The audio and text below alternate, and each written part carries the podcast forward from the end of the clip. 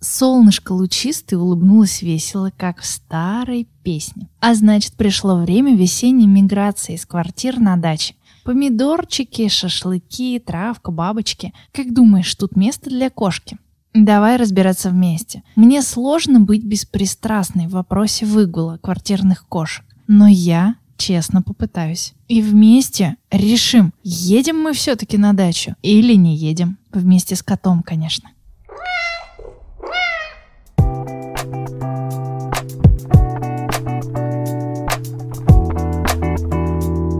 Сейчас вы слушаете подкаст «Кот уполномочен заявить». Меня зовут Дарья Полянская, я зоопсихолог, а также куратор благотворительного проекта, спасающего кошек, и соучредитель и директор Кота-кафе.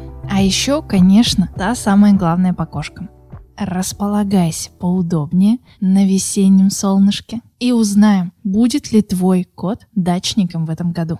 Для того, чтобы оценить, хотите ли вы ввязываться в эту авантюру, я предлагаю вам взять листочек бумаги и за мной записать плюсы и минусы. В итоге у каждого из вас получится своя картина, и вы сможете адекватно оценить, чего больше плюсов или минусов от этой поездки. Разделите листочек на две части вертикально. В первом столбце будут положительные пункты и готовность нашего кота. Во втором столбце будут отрицательные пункты и, соответственно, неготовность вашего питомца. Ну что, разлиновали листочек? Тогда давайте записывать. Первый пункт – это прививки. Ваш котик привит комплексной вакциной от инфекционных заболеваний, и у него также есть прививка от бешенства плотоядных. Если да, то записывайте в колонку положительных решений. Если нет, в колонку с отрицательными. Без вакцинации любой выезд за пределы квартиры – это как играть в русскую рулетку. Крутите барабан с пулей и никогда не знаете, выстрелит в этот раз или нет. Ну или заболеет кошка в этот раз, или останется здоровой.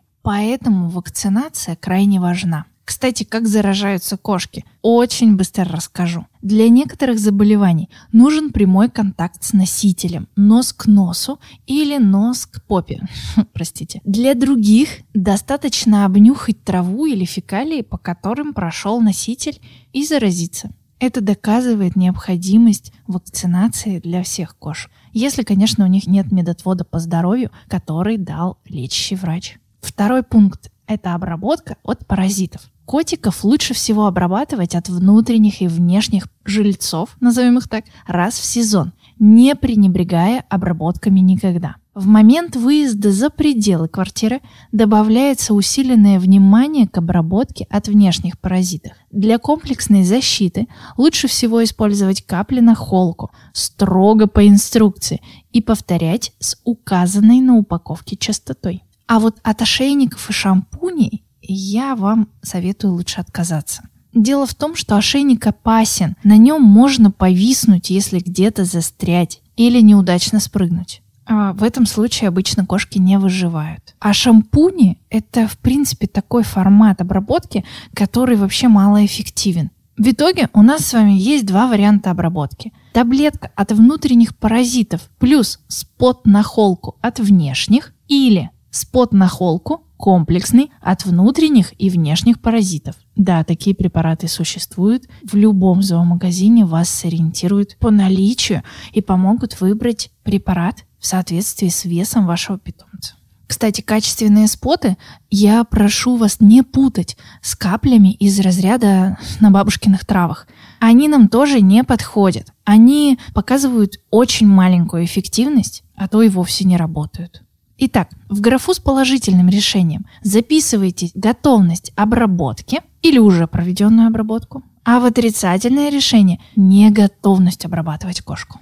Третье, на что обратим внимание, это идентификатор. Он же чип. Тут все супер просто. Потерявшаяся кошка с большей вероятностью будет возвращена домой, если у нее есть чип. Чипирование проводится в ветеринарной клинике один раз в жизни, и после этого просто обновляются данные владельца, если вдруг они изменились. Вносим в графу положительного наличие чипа и отрицательного его отсутствие. Четвертое. Это адресник или ошейник с контактами. Очень старый метод, дедовский, который тоже работает. Но надо помнить, что он не исключает чип. Здесь очень важно подобрать ошейник с расстегивающейся системой. И если кошка застрянет, то такой ошейник ее не удушит, а просто расстегнется и слетит. В этом случае, конечно, идентификация уже будет невозможна, но зато животное останется живым. Не забывайте записать себе в листочек, положительное или отрицательное у нас с этим пунктом. И последнее – это эмоциональное состояние кошки. Пугливые и очень тревожные животные могут получить огромный стресс от смены места жизни. А стресс, как уже доказано, способен вызывать различные заболевания, которые затрагивают множественные системы в нашей кошке. Сюда, например, можно отнести идиопатические циститы. Если вы не знаете, что это такое, просто погуглите. Там ужастики. И вот если вы обладатель такого тревожного котишки, то в листок запишите положительное это кот спокоен и уравновешен, а в отрицательное, если котейка тревожный и стрессует. Это не значит, что стрессующий кот плохой. Это значит, что его поездку мы оцениваем как негативное событие в его жизни, нежели как позитивное. Ну и поскольку мы с вами все время говорим о том, что очень важно разговаривать на кошачьем языке, уверена, для многих из вас будет близка тема не только кошачьего, но и второго или третьего человеческого языка, дополнительного к тому, которому научили вас мама и папа. Поэтому хочу рассказать вам о подкасте «У вас будет билингвенок». Это подкаст Саши Юсуповой. Она англомама двуязычного мальчика Ромы и преподаватель английского. Это подкаст про раннее введение иностранного языка, про то, как воспитывать ребенка билингва, в нем Саша и ее гости, родители эксперты, делятся своим опытом, как ввести иностранный язык в раннем возрасте, зачем это нужно и какую пользу это может принести ребенку. Конечно же, ссылку на подкаст «У вас будет билингвенок» я прикрепила в описании к этому выпуску. Надо будет, кстати, спросить у Саши, считаются ли кошки билингвами, если они говорят и на кошачьем, и немного на человеческом. Обязательно уточню у нее. А мы с вами вернемся к нашим кошкам-дачникам и продолжаем заполнять наш листочек. Дальше будут пункты, касаемые прогулок и места проживания. Шестой пункт – это защищенность участка. Участок хорошо защищен высоким забором, есть возможность полностью исключить побег. Здесь все максимально просто. Высокий забор – это от двух метров. Хотя, честно сказать, некоторым кошкам под силу и эта высота. Также ворота в заборе без лазеек снизу и исключена возможность ускакать с участка по деревьям или в открытую калитку. Если в шестом пункте про защиту участка мы понимаем, что наш участок действительно изолирован, то пишите это в столбец с положительным решением, а если нет, в столбец с отрицательным. Седьмое – это организация выгула на участке на шлейке или свободно. Сразу скажу, что я исключительно за шлейку, причем анатомическую, и только под присмотром. Это максимально безопасно. Если же вы отпускаете кошку самостоятельно, это еще называется свободный выгул. Учтите, что риск испугаться резкого звука и убежать со скоростью ракеты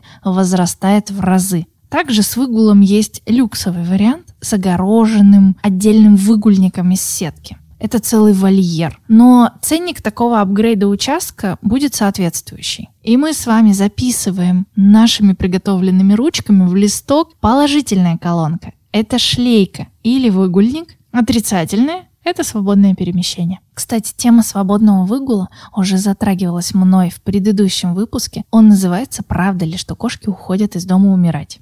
Там эмоционально, но зато по-честному. Поэтому, если вы сторонник свободного выгула, для начала послушайте тот выпуск. Возможно, вы измените свое решение. И восьмой пункт отдельно вынесу по доступу чужих кошек на участок. Он перекликается со здоровьем, потому что акцент я хочу сделать именно на заболеваниях, передающихся через укусы и царапины. От них не защититься вакциной. Подвержены чаще всего коты, так как они участвуют в драках, но кошки тоже в зоне риска. И если доступа чужим гуляющим кошкам на ваш участок нет, смело пишите это в положительную колонку, а если есть, то в отрицательную. Вот так, незатейливо, у нас с вами получился список из плюсов и минусов. Субъективно можно добавлять туда еще какие-то пункты. Однако я умышленно не говорю про неизмеримые категории из разряда радость свежей травки, наблюдение за бабочками и тому подобное. Эти моменты, они, конечно, имеют место быть, но, на мой взгляд, они не слишком весомы, потому что ту же самую обогащенную или интерактивную среду мы можем воспроизводить для квартирных кошек и дома, или же используя очень качественную амуницию и подготавливая кошку к выгулу на шлейке заранее, я не зря так акцентирую тут каждое слово в этом предложении. Мы можем предположить, что у выхода на улицу будут какие-то плюсы. И мне бы не хотелось вас пугать, но мой опыт очень длительной волонтерской деятельности, начиная с 2009 года, говорит о том, что, к сожалению, многим кошкам не помеха для побега, не хорошая анатомическая шлейка, потому что старожилы в моем городе, например, помнят случай, когда кошка убежала в этой анатомической шлейке. И я перестала следить за ситуацией на моменте, когда кошку ловили вторую неделю. Я не знаю, поймали ее или нет. Поэтому мы можем говорить о том, что я, обжегшись на молоке, дую на воду. Пусть так, однако я все-таки приверженец безопасной кошачьей жизни и чтобы она была максимально долгой. И мы с вами вернемся к нашему чек-листу. Если вы по результатам этой небольшой таблицы поняли, что едете на дачу и готовы, то обязательно везите кошку в переноске. Возьмите с собой привычный корм, лоточек, наполнитель. Также захватите знакомый плед или лежанку. Это впоследствии облегчит привыкание на новом месте. И, конечно же, вывозить животное есть смысл, если оно кастрировано и стерилизовано. Потому что неплановые вязки и побеги на поводу у гормонов – это, честно сказать, так себе вариант. Если же по чек-листу больше ответов в колонке с минусом, то есть смысл подумать о том, чтобы кошка с вами не ехала в это путешествие. Тогда я бы предложила вам присмотреться к варианту оставить питомца в надежной кошачьей гостинице или приглашать кого-то пожить у вас дома с котейкой. А может быть проведывать его, но не меньше двух часов, находясь с ним вместе ежедневно. И поскольку в подкасте я рассказываю свое субъективное мнение, хоть и приправленное толикой специалиста внутри меня, то позволю еще поделиться своим дачным опытом. Как знают те, кто читает мой блог, в этом году я купила дачу. Но мои личные кошки летом туда не поедут, даже при наличии прививок и всего, что необходимо, потому что квартирным пельмешкам это будет слишком волнительно. Мои кошки останутся дома с моим мужем, который будет за ними приглядывать в обычном режиме. А на выходных, когда он будет уезжать ко мне на дачу, котейкам будет наведываться ситер, который пообщается, поиграет и покормит. А вот собаки, вы же помните, что у меня есть пудели, радостно поедут вместе со мной, потому что для них это приключение не опасно, и их я могу контролировать в отличие от кошек. А еще пуделями можно управлять. У кошек такой опции, к сожалению, нет. Конечно, ехать или не ехать на дачу вместе с котом полностью ваше решение. Теперь вы знаете, как подготовиться к поездке и обезопасить кошку. Ну и, конечно, как принять взвешенное решение. Под силу вам и вашей кошке это путешествие. Или пока нет. И под шелест томатной рассады я прощаюсь с вами, дорогие мои дачники. И с вами, мои любимые почитатели котов.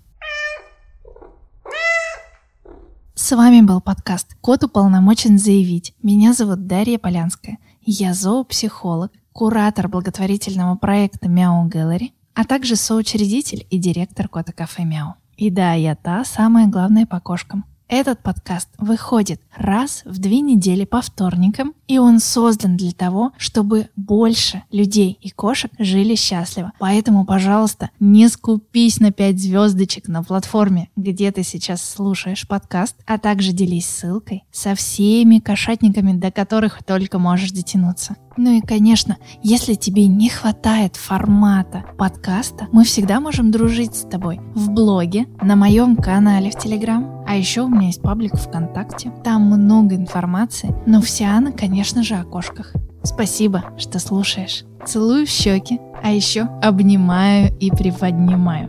Берегите своих мурмур. Обязательно услышимся в следующий раз. И, конечно же, помурчим.